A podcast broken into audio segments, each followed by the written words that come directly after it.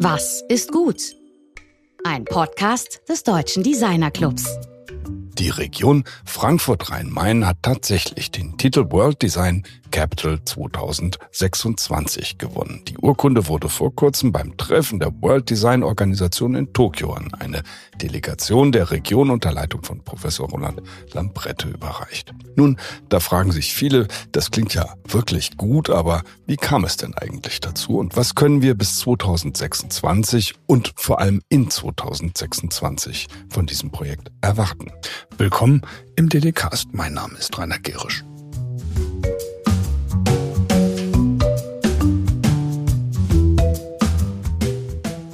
Zu diesem Thema haben wir zwei der Köpfe hinter der WDC 2026 Bewerbung ins Studio eingeladen. Zunächst Elisabeth Budde, Inhaberin der Agentur Transparent Design Management in Frankfurt.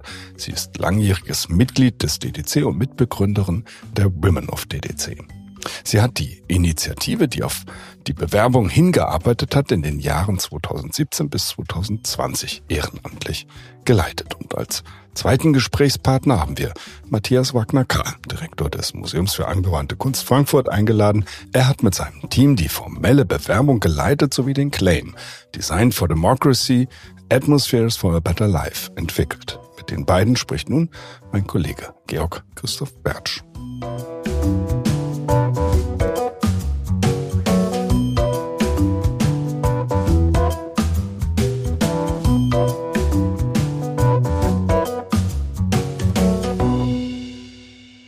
Liebe Lisa, lieber Matthias, es ist eine große Freude für mich, euch hier im Studio zu haben. Zunächst können wir ja noch mal vielleicht ein bisschen feiern, dass da eine kleine Delegation in Tokio so einen Pott abgeholt hat. Was ist denn da genau passiert, Matthias? Ja, das Ganze, sozusagen die Übergabe jetzt, die offizielle Übergabe des Titels an Frankfurt Rhein-Main fand in Tokio statt und zwar zur World Design Assembly. Das ist das größte von der WDO organisierte Treffen für Gestalterinnen und Gestalter aus der ganzen Welt äh, und wo es auch eben ganz klar um die Fragen des Designs und seine Zukunft für eine Zukunft in der Welt ging.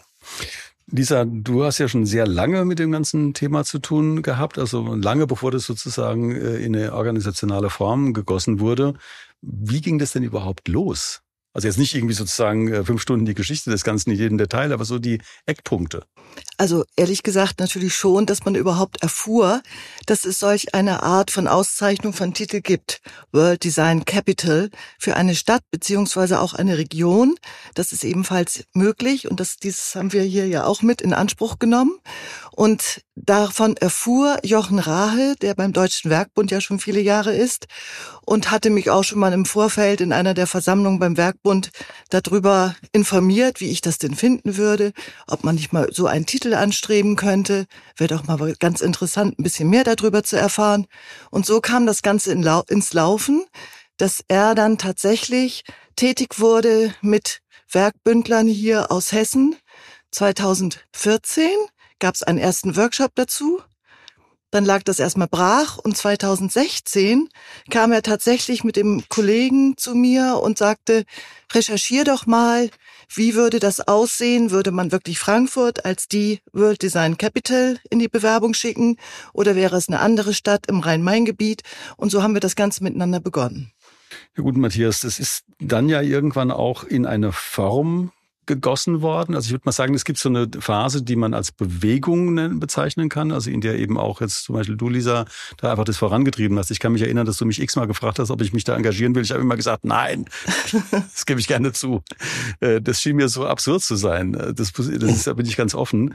Und irgendwann äh, kam es ja dazu, dass das dann eben äh, formalisiert wurde, dass auch diese Vorbereitung für die Bewerbung angefangen hatte. Also wann bist du denn da jetzt mit ins Spiel gekommen, Matthias? Genau. Also man muss dazu sagen, dass äh, das hörte sich jetzt so einfach an äh, von dir, aber ihr habt ja eine Menge Workshops gemacht. Äh, ich war damals auch schon, als ich das, die Leitung des Museums übernommen hatte, mit angesprochen, aber eben auch viele andere aus der Region, Gestalterinnen Gestalter. Also das war ja eine große Vorarbeit, überhaupt erstmal auch die Stadt Frankfurt, beziehungsweise die Politik davon zu überzeugen, das könnte äh, eine wichtige Unternehmung werden für Frankfurt und die Rhein-Main-Region.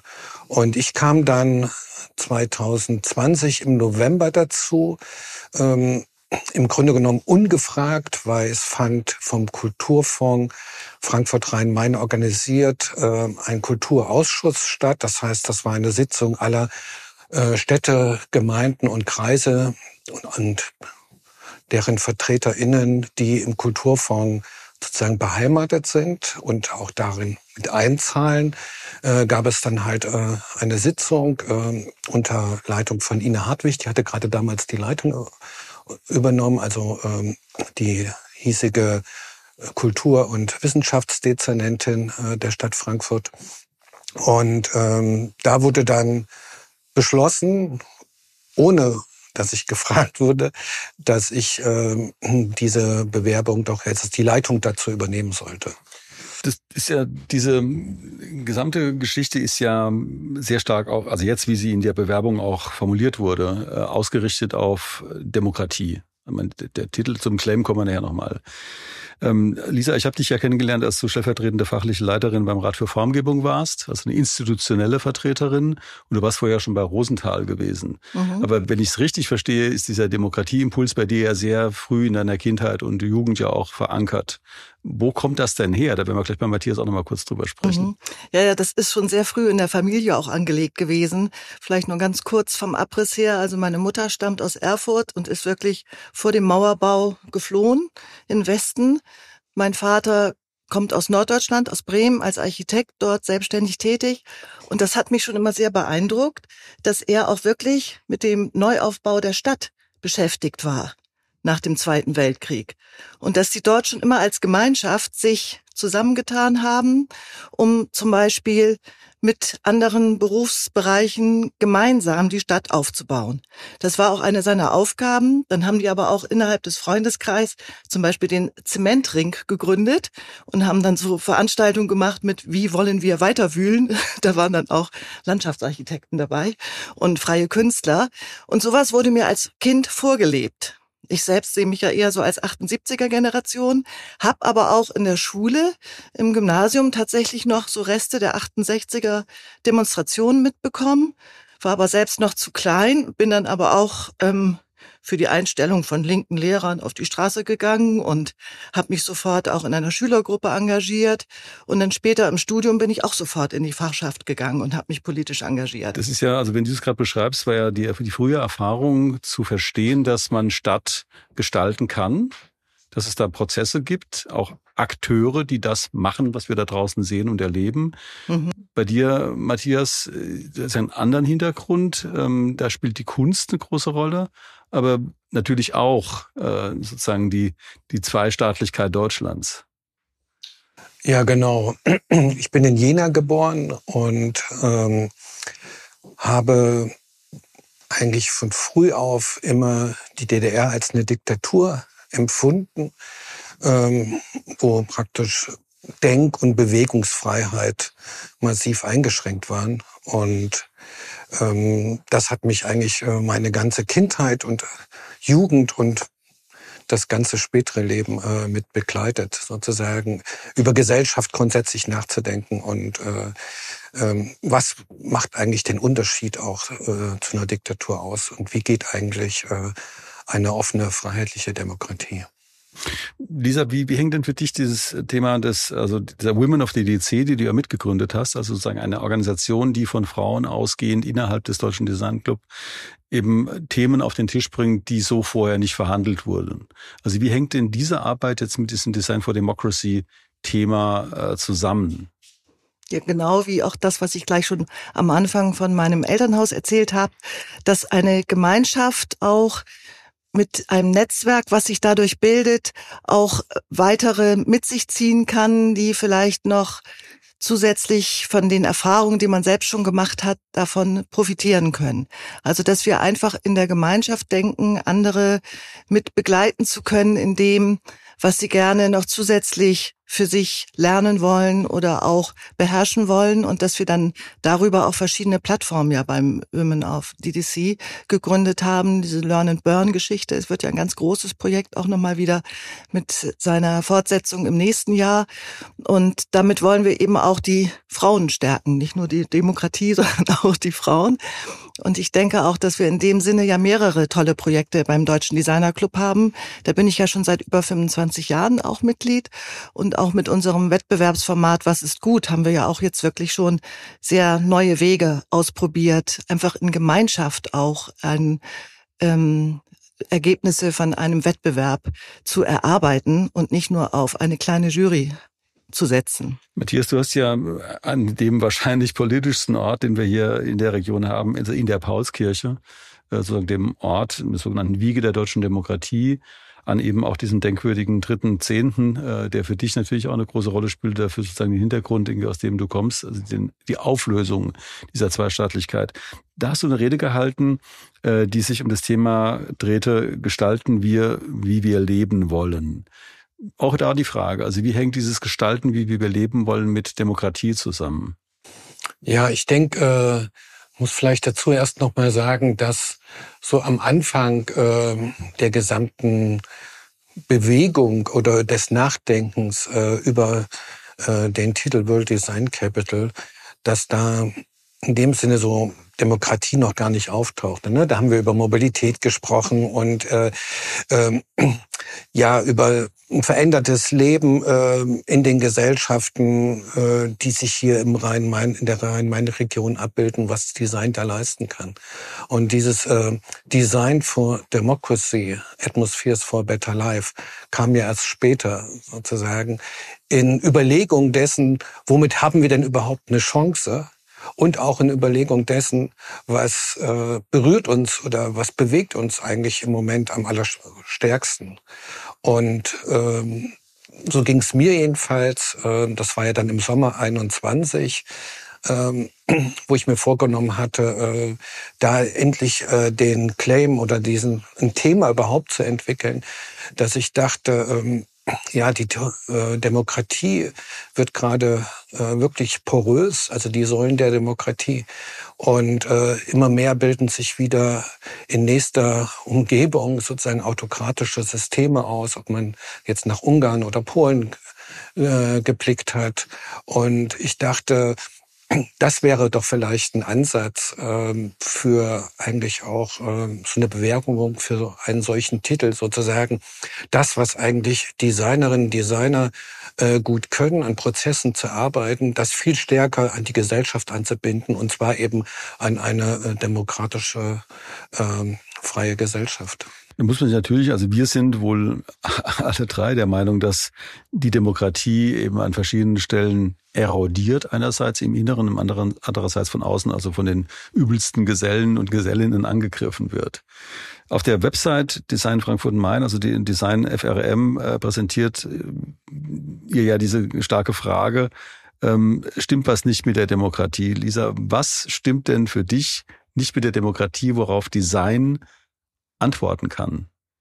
Also zum einen sind es auch im Moment viele Ängste, die geschürt werden durch die vielen Auseinandersetzungen, auch Kriege weltweit und dann auch sehr unterschiedliche Glaubensrichtungen, die auch andere Staatsformen verfolgen, die die Leute verunsichern und dass man einfach auch nochmal die Stärke der Demokratie ein bisschen herausarbeiten sollte, weil ich habe den Eindruck, dass das Wissen um diese freiheitlich-demokratische Grundordnung, so heißt sie wohl offiziell, ähm, nicht besonders hoch ist, nicht besonders groß ist, welche Rechten, aber auch Pflichten man hat, wenn man in einer Demokratie lebt.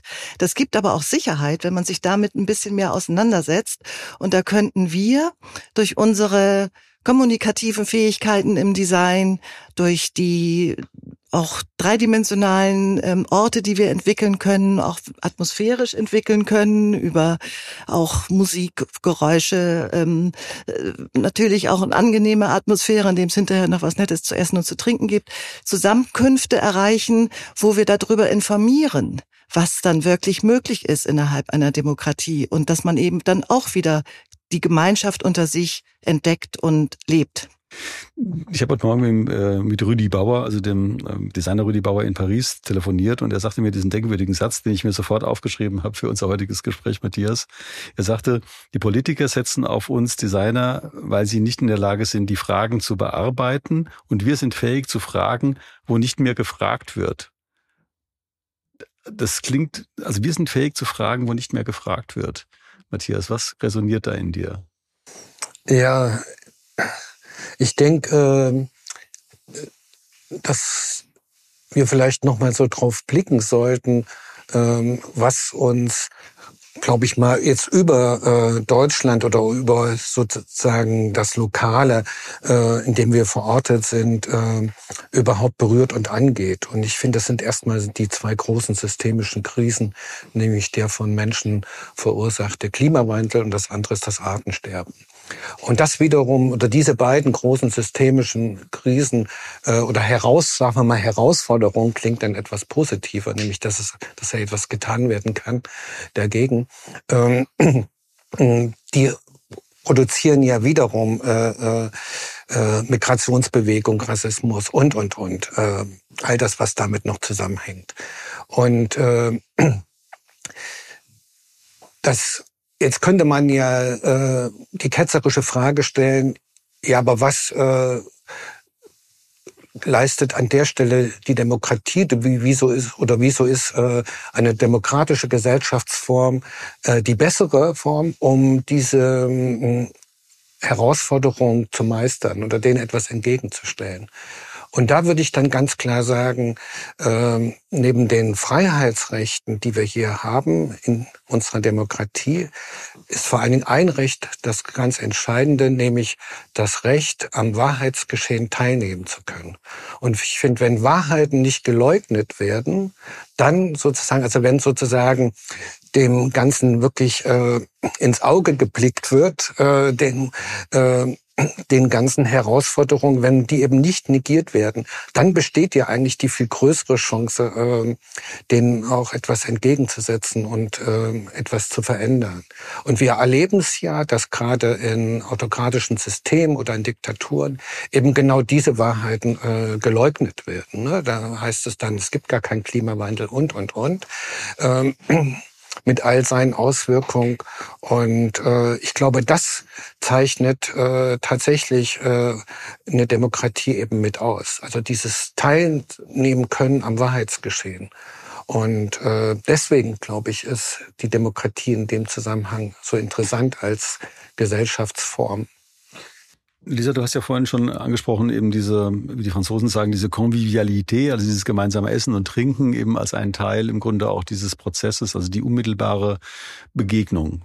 Ähm, mhm. Ich denke, das spielt eine Riesenrolle. Also das eine mhm. ist sozusagen das Schaffen von Objekten, von, äh, von Artefakten, äh, von Prozessen. Aber was, ähm, an was arbeitest du denn oder an was arbeitet ihr denn zurzeit, was dieses unmittelbare Treffen, diese unmittelbare Begegnung und Interaktion eben auch mit Mitteln des Design stützen könnte in dem Kontext, über den wir jetzt reden. Mhm. Ja, wir haben ja ein Projekt auch eingereicht und das ist auch in der Bewerbung auch deutlich mit genannt worden, dass wir uns Demokratiekioske überlegt hatten, also Orte in der Öffentlichkeit, die auch gerade im Rahmen der Pandemie sehr gerne und sehr früh wieder aufgesucht werden konnten, um überhaupt mal wieder andere zu treffen und unter in frischer Luft sozusagen weniger gesundheitsgefährdend. Das hat sich zum Glück äh, so fortgesetzt, ist beibehalten worden. Und wir haben hier in Frankfurt eine wunderbare Kioskkultur zum Teil richtig entwickelt mit einigen besonderen Städten wie das Gude am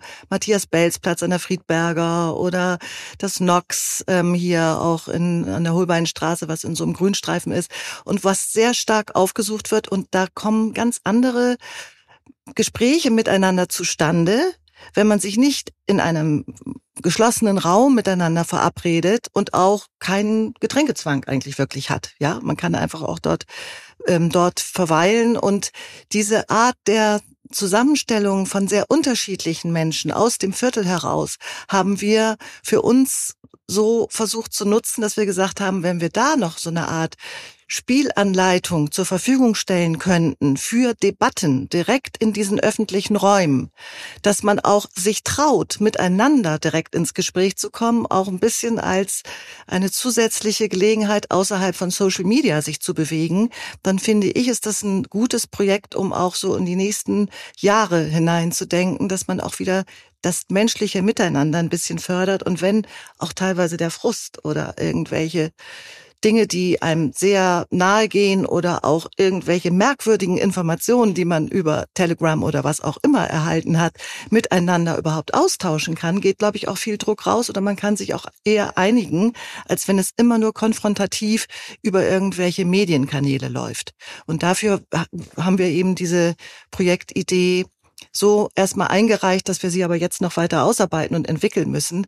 Klar. Da wir ja das Glück haben, dass Frankfurt Rhein-Main World Design Capital geworden ist. Da direkt das Stichwort Frankfurt Rhein-Main, weil das ist ja eines der Spezifika äh, dieses spezifischen äh, Ereignisses in 2026, dass es nicht eine Stadt ist, also bisher waren das immer Städte, jetzt wird es 24 eben San Diego und Tijuana sein, also zwei Grenzstädte in Mexiko und den USA mit einer harten Grenze dazwischen. Aber 26 haben wir ja eben diese Besonderheit, Frankfurt, durch ein Zentrum, größte Stadt, klar. Rhein-Main, was heißt denn das, Frankfurt-Rhein-Main, für diese Veranstaltung, Matthias? Ja, das heißt erstmal äh, tatsächlich äh, in die Städte, kleinen Gemeinden und Kreise äh, sich überhaupt zu bewegen äh, und da aufzuspüren, wo drückt eigentlich äh, bei euch der Schuh, äh, was äh, ist bereits vielleicht schon entwickelt worden, was wiederum ein gute Beispiel, gutes Beispiel abgeben könnte, auch für andere Städte, sei es Platzgestaltung, äh, sei es gerade das Zusammenkommen. Ich meine, äh, diese Kioske, Wasserhäuschen oder wie auch immer äh, man sie bezeichnet, kennt man ja auch aus anderen Städten. Aber das ist eben wirklich, sind so niederschwellige Orte, weil da ganz Menschen aus ganz unterschiedlichsten Gesellschaft, Gesellschaften zusammenkommen. Und und, äh, und wir selber oder ich sage jetzt mal wir im Sinne von wir in der Gestaltungsblase stecken, sozusagen auch äh, im Grunde genommen äh, mal wirklich äh, mit anderen Menschen äh, da, äh, ähm, oder auf andere eben auch treffen äh, und einfach eine andere Form von Gespräch überhaupt möglich ist. Und äh, ich glaube, das ist das, was Frankfurt Rhein-Main ausmachen könnte. Ähm, man hat ja häufiger gesprochen so über Metropolregionen. Das ist ja auch eine der größten Metropolregionen, wenn man das mal als solche bezeichnet. Ähm, aber es gibt ja gerade eben in dieser Region äh, sehr viele Momente in der Geschichte, wo sozusagen über Gestaltung auch immer Gesellschaft mit verändert wurde. Man kann äh, bis nach Mainz gehen, da hat man Gutenberg, äh, mit den beweglichen Bleilettern und so, sozusagen, was ja eine Medienrevolution ausgelöst hat. Man kann an den Jugendstil denken, Darmstadt, Mathildenhöhe. Auch das war eine Reformbewegung. Und hier natürlich in Frankfurt ganz explizit die Gestaltungsmoderne am Main mit dem neuen Frankfurt, wo es ja sozusagen in jedem Bereich äh, des, der Gestaltung äh, Dinge entwickelt wurden, die unmittelbar in die Gesellschaft hineinwirkten. Und ich glaube, einmal das wieder sozusagen auch zusammenzubringen, äh, zu, zu äh, verstehen auch, dass das hier immer dieser Wirtschafts- und Lebens- und Kulturraum äh, dafür eigentlich immer schon prädestiniert war, sozusagen sich mit Gestaltungsfragen und gleichzeitig Gesellschaftsfragen auseinanderzusetzen. Äh, dafür wieder ein Bewusstsein zu schaffen, ist das eine. Und darüber vielleicht auch zu einer veränderten oder überhaupt zu einer gemeinsamen Identität zu finden. Ich glaube, das wäre eine der großen oder ist eine der großen Aufgaben äh, für äh, das Jahr 2026 beziehungsweise für diesen Prozess, in dem wir ja jetzt äh. Lisa, du bist ja einerseits eben schon seit, wie du vorhin sagtest, 25 Jahren im Deutschen Designclub engagiert, ähm, hast alle möglichen Verbandsfunktionen noch gehabt, bist aber auch, das möchte ich hier an der Stelle nochmal besonders äh, auch beleuchten, Unternehmerin wie siehst du das jetzt eben äh, mit einem von deinen unternehmerischen Blickwinkel aus, was da jetzt auf uns zukommt? Äh, das finde ich auch nochmal einen ganz spannenden Punkt, weil es ist ja keine, das Design ist ja jetzt nicht unbedingt eine reine Charity, sondern es hat auch seine ökonomische Dimension. Also Matthias hat es gerade angesprochen, die enorme, enorme ökonomische Kraft auch der Region. Was bedeutet das für die Design, für das Design-Business hier oder für die Agenturen oder für die kreativen Einzelkämpferinnen? Also da wollen wir jetzt ja nicht nur darauf abzielen, dass es gewisse Etats gibt, wenn man jetzt den Titel gewonnen hat, sondern ich finde auch, dass die Thematik grundsätzlich auch in unserem Berufsbereich uns voranbringen wird, dass wir einfach eher auch für nachhaltige Produkte uns natürlich noch mal stärker einsetzen und für die Gemeinschaft, dass wir auch wissen, dass wir hier zum Beispiel genauso Wohnungsnot haben wie in anderen Großstädtbereichen und das wäre jetzt für den Architekturbereich wichtig, da auch wirklich weiterzudenken, auch in neuen Wohnsituationen zu denken und bei uns selbst zum Beispiel, in meiner eigenen Design-Management-Agentur, ist es so, dass ich fast nur noch prozesshafte große Projekte habe, wo ich versuche, Gemeinschaften zusammenzubringen, um dann darüber ein gemeinsames Ziel auch sichtbar zu machen und zu erreichen. Auch teilweise so im europäischen Kontext. Und um nochmal hier auf Frankfurt-Rhein-Main zu kommen, die Metropolregion mit ihren 5,8 Millionen Einwohnern, die zweitgrößte in Deutschland, wie ich jetzt mal wieder gehört hatte, wird genauso, wie das von der World Design Organization ja äh, prognostiziert wurde, dazu gehören, dass immer mehr in einem städtischen Bereich wohnen werden. Es gibt ja diese Prognose, dass 50 Prozent der Weltbevölkerung in Städten leben wird und bis 2050 sogar zwei Drittel der Menschen.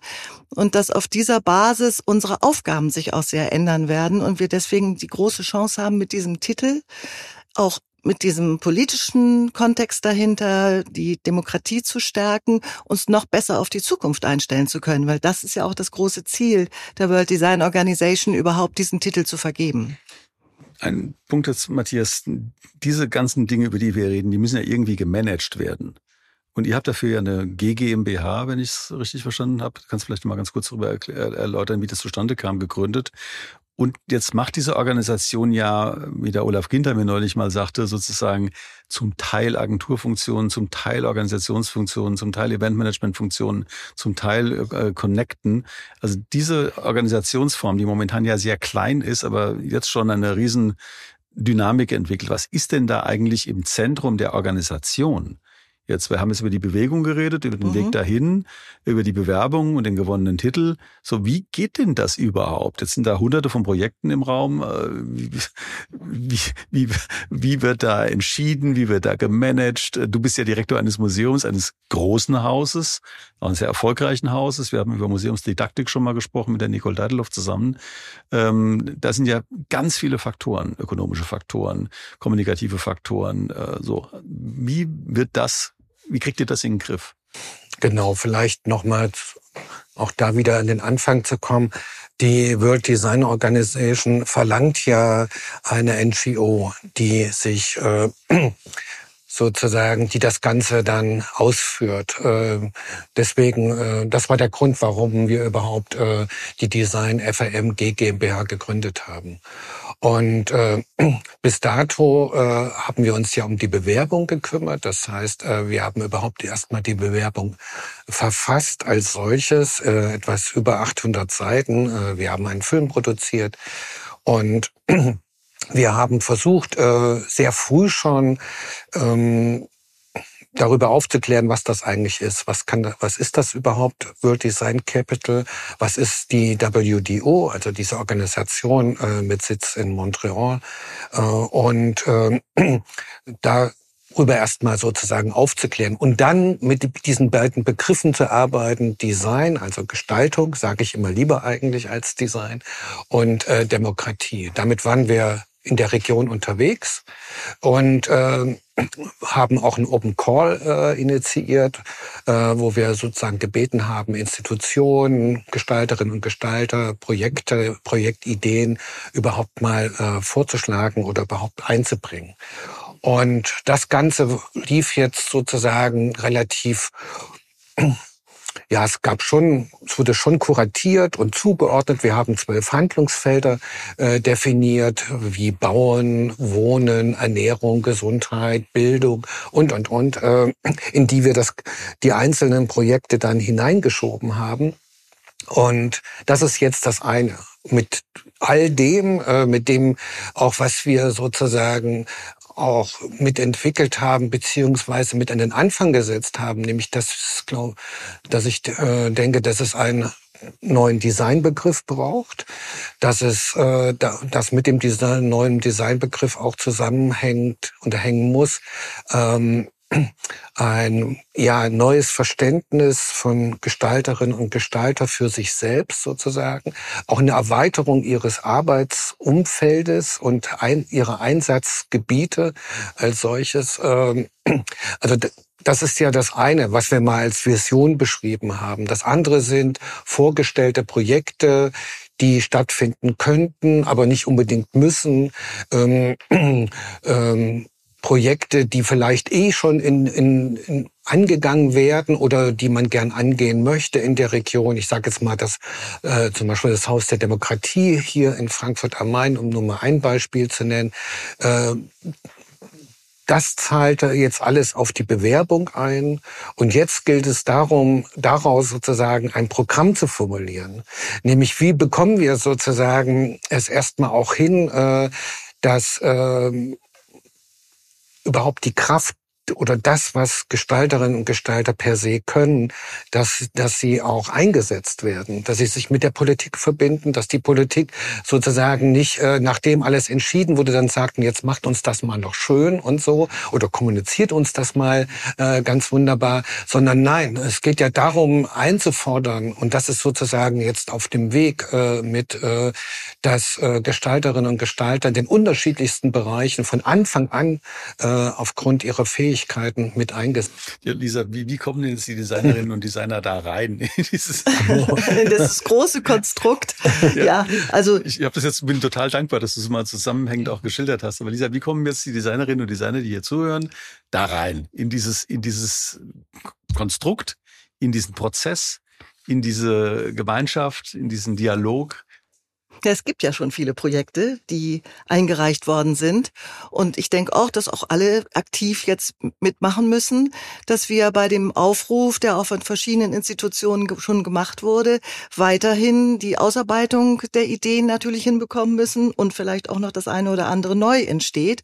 Ich selbst sehe ja die große Chance da drin, dadurch, dass wir jetzt ähm, sehr direkt planen können und nicht nur für eine Bewerbung planen, dass wir internationale auch tätig sein können. Das würde mich auch sehr interessieren interessieren dabei, ja. Das ist auch unsere große Chance hier und das ist ja auch für Frankfurt Rhein-Main auch ähm, besonders gut geeignet, dass wir eben mit Offenbach zusammen die Städte in Deutschland sind, denen die größte Internationalität auch nachgesagt wird. Mhm. Und das wollen wir doch auch bitte mal jetzt wirklich leben und ausnutzen. Das finde ich großartig, dass wir mit der Messe zusammen, die international tätig ist, mit diesem ähm, Hub, mit dem Flughafen und so weiter, haben wir ja beste Voraussetzungen dafür. Und dass wir einfach auch mal ein bisschen groß denken. Was können wir für dieses große Ziel, was wir dort genannt haben, auch wirklich miteinander erreichen. Also einfach neben der täglichen Arbeit nochmal Visionen entwickeln und einreichen. Genau, das ist das eine, denke ich. Ähm, und das andere ist sozusagen ähm, jetzt genau zu überlegen und also jetzt bauen wir erstmal natürlich eine Arbeitsstruktur auf. Wir haben das bis dato als mit einem extrem kleinen Team alles gemacht. Und jetzt geht ich es würde ja sagen, verschwinden klein. Verschwinden kleinem Team. äh, und äh, jetzt geht es ja darum, äh, dazu hatten wir auch gerade vor ein paar Tagen äh, einen Workshop, eine Arbeitsstruktur aufzubauen, die sich natürlich auch sozusagen an den Haltung und an der Verantwortung misst, die das Ganze hat oder die dem Ganzen innewohnt. Und äh, wir haben uns ja, haben wir immer formuliert, wir verstehen uns im Grunde genommen als ähm, Plattform. Wir sammeln erstmal und versuchen dann sozusagen zu vernetzen. Ne, was ist schon da in diesen einzelnen, sage ich jetzt mal, Handlungsfeldern? Äh, was muss gestärkt werden? Äh, welche Sachen sind vielleicht oder Projekte sind vielleicht an anderer Stelle schon viel weiter und interessanter, die wir noch gar nicht äh, jetzt gesehen haben und so? Das gilt es jetzt alles in 2024 aufzunehmen. Und das Internationale, das ist ja, ist ja genau das sozusagen. Ähm, ähm, was äh, nicht nur von der WTO auch gewünscht ist, sondern sie ist ja eine international äh, arbeitende Organisation und vereint ja sozusagen Gestalterinnen, Gestalter aus der ganzen Welt, äh, von allen Kontinenten. Und äh, dafür jetzt die entsprechenden ja, Veranstaltungen zu finden, wo man zusammenkommt. Äh, es muss an die Jugend gedacht werden, also an die, die nachkommen. Es braucht eine stärkere Vernetzung der Hochschulen. Äh, wir gingen ja auch davon aus, dass es im Grunde genommen das Fach Gestalten äh, in den Grund- und weiterführenden Schulen geben müsste, so wie das ja schon mal in Helsinki versucht und in die, auch wirklich dann in die Tat umgesetzt wurde.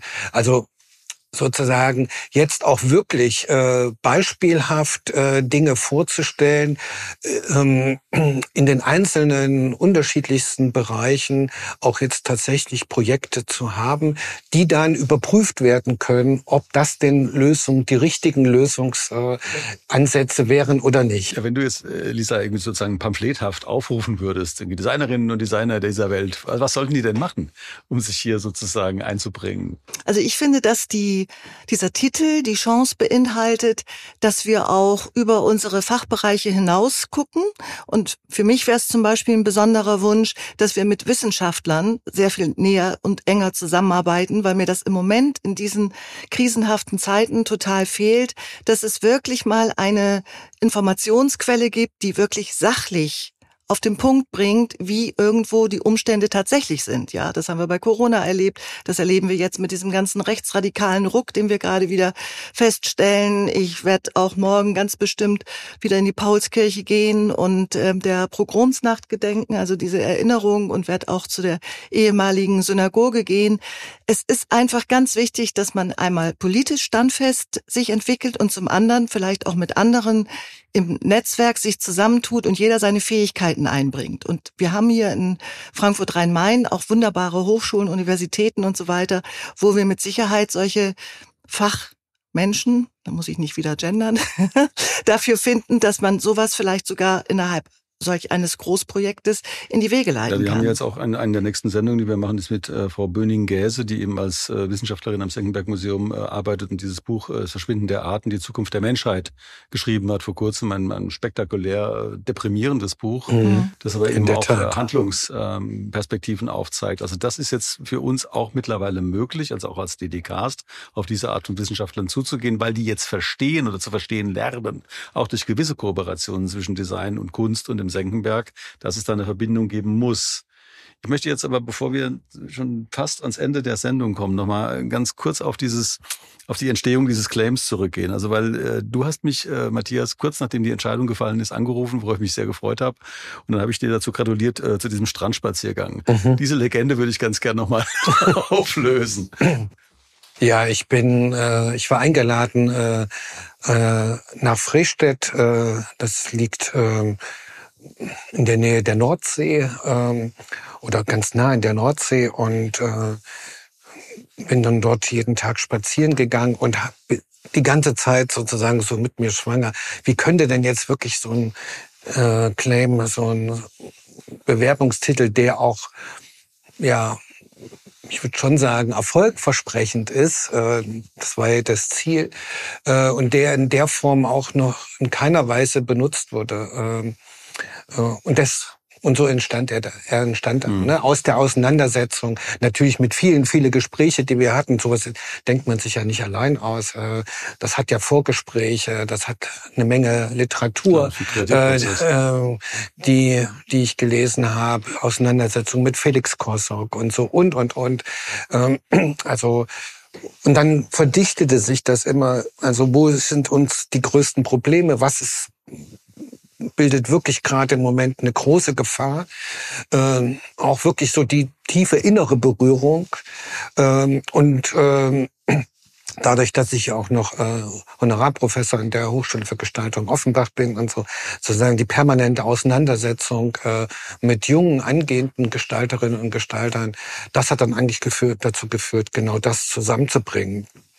Design for Democracy. Dann entstand das und dann dachte ich, das klingt natürlich erstmal auch extrem deutsch, so das hat so auch eine gewisse Härte, weil es einfach so extrem ernsthaft ist. Äh, und äh, dann dachte ich die ganze Zeit, da gehört noch, muss noch irgendetwas dazu. Ähm, und ja, was braucht es eigentlich äh, noch dazu, äh, um sich überhaupt sozusagen in der Form auseinanderzusetzen? Und dann kam ich auf Atmosphären, also einmal die Atmosphäre als solche. Der Strandspaziergang halt. So, ne, äh, die braucht so äh, eine Atmosphäre, damit überhaupt ein Leben auf der Erde überhaupt möglich ist. Aber auch die Atmosphäre eben, die man hat, die zwischenmenschlichen Atmosphären, äh, wie Räume gestaltet sein müssen, damit man sich drin wohlfühlt und überhaupt irgendwie auch was sagen möchte, diskussionsbereit ist, äh, äh, gern essen und trinken möchte und und und. Also so. Das, ist jetzt, das, das hilft natürlich wirklich, es zu verstehen, also weil da gab es immer wieder Diskussionen darüber, warum heißt der Clem so. Er hat natürlich eine gewisse Schlagkraft und er war ja offensichtlich auch einer der Faktoren, das die zu der Thema, Entscheidung klar. Mhm. beigetragen haben, äh, das dann so zu machen. Lisa, was ist denn das, worauf wir uns jetzt im Jahr 2026 äh, freuen sollten? Also was, was wird in 2026 passieren, wo du sagst, da freue ich mich drauf, da sollten wir uns alle drauf freuen oder da sollten wir auch drauf hinarbeiten, gemeinsam, unabhängig von der Perspektive, die wir gegenüber dieser Veranstaltung einnehmen. Mhm. Ich gehe gerade nochmal wörtlich darauf ein. Atmospheres for a Better World beinhaltet Live. ja auch Live. Live. äh, for a better life. Aber genau darauf wollte ich hinaus, auf das Leben, dass wir eben auch freudvolle Orte schaffen wollen und nicht nur Tier, ganz bierernst über die Dinge reden, sondern auch mal der Apfelwein dabei ist und wir auch wirklich ähm, auch Orte der Erholung in gewisser Weise mit kreieren müssen. Das war jetzt zum Beispiel in der Paulskirche am 3. Oktober wurde eine jugendliche Gruppe befragt, was sie denn noch so auf dem Herzen hat. Und dann haben die auch tatsächlich gesagt, dürfen wir denn uns überhaupt noch in diesen schwierigen Zeiten zwischendurch mal erholen? Das war dann so, haben wir alle so ein bisschen betroffen geguckt, die Armen, ja, womit sie jetzt zu tun haben. Das andere ist aber, dass ich so ein bisschen von dem Programm schon weiß, was immer ähm, üblich ist bei der World Design Organization, bei der World Design Capital, die dann loslegt. Und ich freue mich zum Beispiel auf diesen Umzug, der angekündigt wurde, was auch immer das dann sein wird. Das ähm, soll angeblich einer der Pflichtpunkte sein. Dann gibt's natürlich große Kongresse und Also ich glaube, du meinst schon- äh, das Straßenfest. das Straßenfest, solches, genau. genau. Da sehe ich, so, sehe ich so wie Furda der Baus, die wir hier ja schon in der Stadt in mancherlei ähm, äh, Events drin dabei hatten, sowas in der Art, sowas richtig Großartiges. Und es gibt eben auch noch andere Veranstaltungen, die ich gerne so international sehen würde. Das ist das, worauf ich mich so Mhm. Ja, da freue. ja, also ja. Ich habe ja vor ein paar Tagen mit dem Erik Spiegermann gesprochen und äh, der sagte mir, ihr macht ja ja irgendwas in Frankfurt. Äh, Was denn eigentlich? Also kein Mensch weiß äh, irgendwas darüber. Deshalb machen wir die Sendung ja auch. Mhm. Und äh, der Christian Bauer, also Präsident der Hochschule äh, HBK Saar, sprach mich wiederum besser informiert an und sagte, wir würden da gerne mitmachen. Mhm. Obwohl wir jetzt nicht zu Rhein-Main gehören. Also da passiert ja jetzt was, dass da irgendwelche Gerüchte in der Gegend rumflattern, äh, die man, in denen man sozusagen auch konterkarierend entgegentreten kann, indem man wie wir hier informiert. Aber die Frage ist dann, was wenn das alles passiert ist, was Lisa jetzt eben auch beschrieben hat, was du vorhin angedeutet hast, was wird denn dann, Matthias, in 2027 in Frankfurt-Rhein-Main anders sein als zuvor? Ja, das ist äh, eine gute Frage.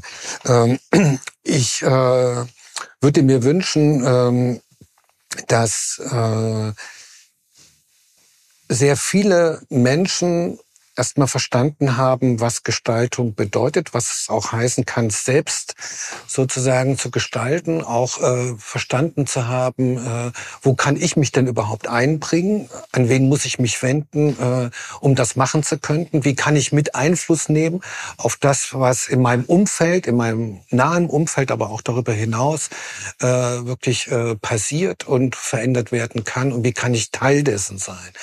Ähm, äh, wie kann ich mich da austauschen mit Menschen aus der ganzen Welt?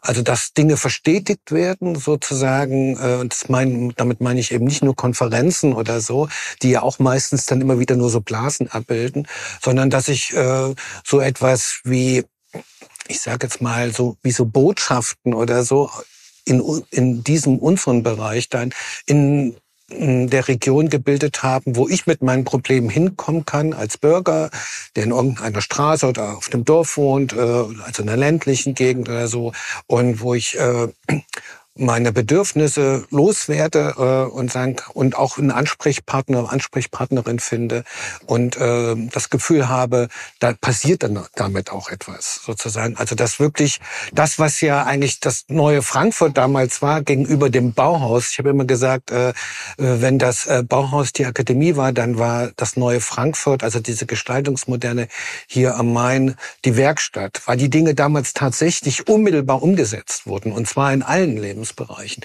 Und dass von diesem Geist ähm, etwas wirklich erlebbar ist äh, für die Menschen hier in der Region, aber auch für äh, die Gäste, die es denn dann geben wird. Äh, und dass man mit Neugierde hier auf die Region guckt, schaut ähm, und äh, dass sich ja Dinge verstetigen. Das meint natürlich vor allen Dingen dieses Nachdenken äh, über Nachhaltigkeit und so sozusagen dieses äh, Better Life, ähm, was ja nur eines sein kann, äh, was auch ähm, der nächsten, der nächsten Generation ein solches überhaupt ermöglicht. Dass dieser, dass dieser Geist äh, spürbar ist, dass es dafür konkrete Beispiele gibt, die sich befragen lassen, äh, äh, Dinge vielleicht mitgenommen werden kann, Inspiration, aber auch sozusagen äh, Inspiration und Ideen hier eingebracht.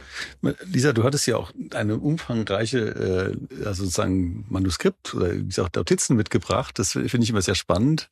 Wenn ich auch in Rätiger hat man mal hier mit zehn Seiten handschriftlichen Notizen. Ist da noch irgendwas drauf, wo du sagst, das muss ich jetzt noch loswerden, bevor wir unsere berühmte Abschlussfrage stellen?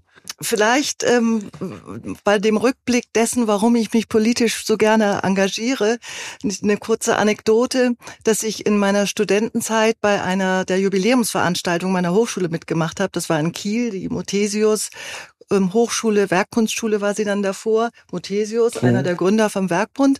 Und dass ich damals in der Fachschaft ähm, die Kampagne dafür gestaltet habe und wir haben das Mutprobe genannt, weil Muthesius wird ja mit TH geschrieben, also Mutprobe mit TH. Und daraufhin haben wir das so in zwei Phasen in die Stadt hineingebracht. Das heißt, wir haben auch damals schon, wir, diese Kreativen, die da vorne so am Oslo-Kai sitzen, versucht, die ganze Stadt einzubinden in das Jubiläum und haben dann ein erstes Plakat plakatiert in der Stadt nachts mit auch Stempeln, wo überall Mutprobe in der Fußgängerzone und so weiter gestempelt wurde, ohne Erklärung ein paar freche Studenten haben dann auch so die eine oder andere grüne Minna sogar plakatiert, so dass die Polizei am nächsten Tag etwas erstaunt war, warum sie nicht aus der Windschutzscheibe gucken konnte. Und erst Zehn Tage später haben wir die nächsten Plakate aufgehängt, wo genau stand, um was es geht, dass wir uns vorstellen wollen und mit dem, welche Lösung wir auch als Designer für viele verschiedene Lebensbereiche geben können. Und das wäre für mich auch nochmal so ein bisschen das, was ich mir verspreche, ab 27, dass vielleicht Design auch nochmal von anderer Seite betrachtet wird, dass man uns auch mehr zutraut, dass wir nicht nur die spinnerten Künstler sind, die man ab und zu dazu holt, sondern dass wir ganz wesentlich auch für gute Prozesse in der Gesellschaft beitragen können, so wie man das jetzt auch gerade an diesem Institut für Mobilität an der HFG Offenbach sieht und so. Da sind sehr viele sehr gute Dinge entstanden, um Atmospheres for Better Life hinzukriegen. Gut, jetzt, jetzt kommen wir zu unserer berühmten Abschlussfrage. Diesmal zum ersten Mal auf eine andere Art und Weise. Und zwar würde ich dich, Matthias, gerne fragen, was du glaubst, was Lisa gut findet. Und umgekehrt. Im Jahr 2026? Ja, es geht nur in Bezug auf dieses, auf dieses Ereignis. Was glaubst du, was, sie, was für sie gut ist in dem Zusammenhang? Ich würde denken, äh, dass ähm, das Projekt, an dem sie, glaube ich, so jetzt schon länger mit großem Herzblut dran arbeitet, nämlich diese Design-Kioske äh, beziehungsweise äh, äh Demokratie-Kioske, ähm, dass sich das an der Stelle auch erfüllt, auch darüber hinaus, sozusagen über das Jahr 2026 hinaus, als wirklich zentrale, wichtige Orte innerhalb der Region äh, mit einem enormen Potenzial. Ähm, ja, ich, das könnte ich mir vorstellen. Äh, Dazu sagst du jetzt nichts, sondern du sagst jetzt, was du glaubst, was Matthias gut findet in 2026? Also ich habe nie vergessen, als Matthias neu hier am Museum für angewandte Kunst seine ersten Großaktionen gemacht hat, dass er es verstanden hat, komplett die Zielgruppe zu ändern und ganz junge Leute ins Museum zu holen. Und das war Give Love Back oder wie hieß es noch? Auch, ja, genau. Und mit verschiedenen anderen wirklich großartigen Veranstaltungen. Und ich könnte mir vorstellen, dass es Matthias auch sehr freuen würde, wenn wir genau das, nämlich die Jugend und auch gerne die Älteren zusammen ähm, dafür begeistern können und zu vielen der Aktivitäten auch vielleicht gemeinsam zusammenbekommen können und dass da auch was bleibt, eine Verständigung untereinander, dass ihn das glücklich machen würde. Ja, wunderbar. Da haben wir ja diesen Auftakt, also zu dieser Information jetzt auch schon dialogisch gestaltet, ganz im Sinne der Veranstaltung. Und ich hoffe, dass eben auch äh, dieser, dieser Kern, also diese Frage nach, was ist denn eigentlich das Thema Demokratie in diesem Kontext auch ein bisschen klarer geworden ist, abgesehen von den vielen Fachinformationen und sachlichen Informationen, die wir bekommen haben. Ich nehme an, dass wir möglicherweise in dieser Konstellation oder auch immer wieder irgendwie sozusagen über den Prozess berichten. Und bedanke mich ganz herzlich, dass ihr heute ins Studio gekommen seid. Matthias, du auf dem Sprung nach Bremen für eine größere Veranstaltung. Lisa einfach Sprung über die Straße, weil direkt gegenüber des Studios ist ja Lisas Büro. Von daher vielen herzlichen Dank. Geschehen. Ja. Mhm. Ebenso. Vielen Dank. Das waren Lisa und Matthias im Gespräch mit Georg. 2026 ist zwar noch etwas hin, aber die Aktivitäten laufen schon auf Hochtouren. Wir werden mit diesem Podcast das Projekt weiter begleiten und über den Fortgang, Initiativen und Planungen berichten. In der kommenden Ausgabe treffen wir dann Professor Dr. Gerda Breuer, eine der renommiertesten Designwissenschaftlerinnen des Landes und eine seit Jahrzehnten aktive Feministin. Mit ihrem Buch Her Stories in Graphic Design hat sie ein Standardwerk geschaffen, das die Geschichte der Grafikdesignerin umfassend beleuchtet. Bis dahin wünschen wir euch wie immer alles Gute und eine kreative Woche und bedanken uns fürs Zuhören. Eure Telecast-Redaktion. thank you